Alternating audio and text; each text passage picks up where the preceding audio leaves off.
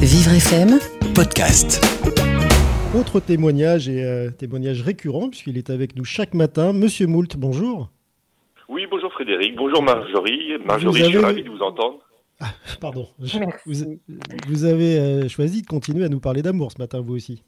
Exactement, d'amour, et même je pense que pendant ces temps de confinement, il est peut-être temps de revenir à une étape essentielle de la relation amoureuse qui sont les correspondances. Donc déjà, merci Frédéric hein, de nous permettre d'entendre la voix de Marjorie pour nous parler d'amour, c'est quand même euh, mieux que Thierry, et encore que, quoique Thierry est rempli de passion et d'amour. Ah, l'amour, Méfiez- que monsieur... méfiez- Méfiez-vous, monsieur Moult, il revient demain, Thierry.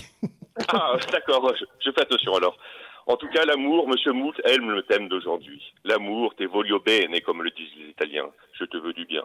Ah, le virus de l'amour. L'amour, comme le dirait Johnny.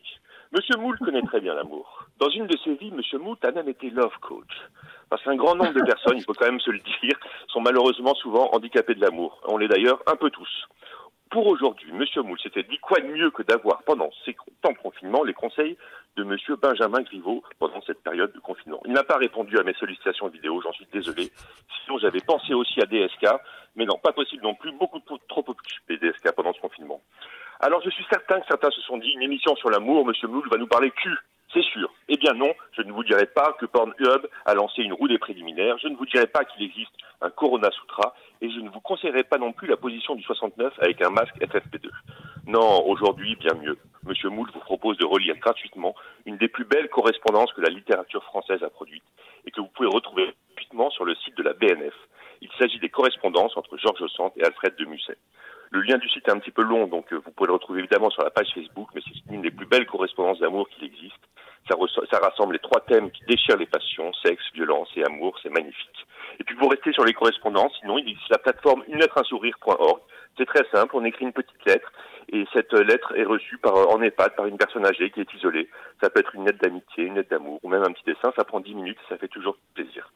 Et puis, puisque M. Miouk a fait aujourd'hui rimer amour avec littérature, j'aimerais finir par citer un autre auteur, Blaise Pascal, Les Pensées.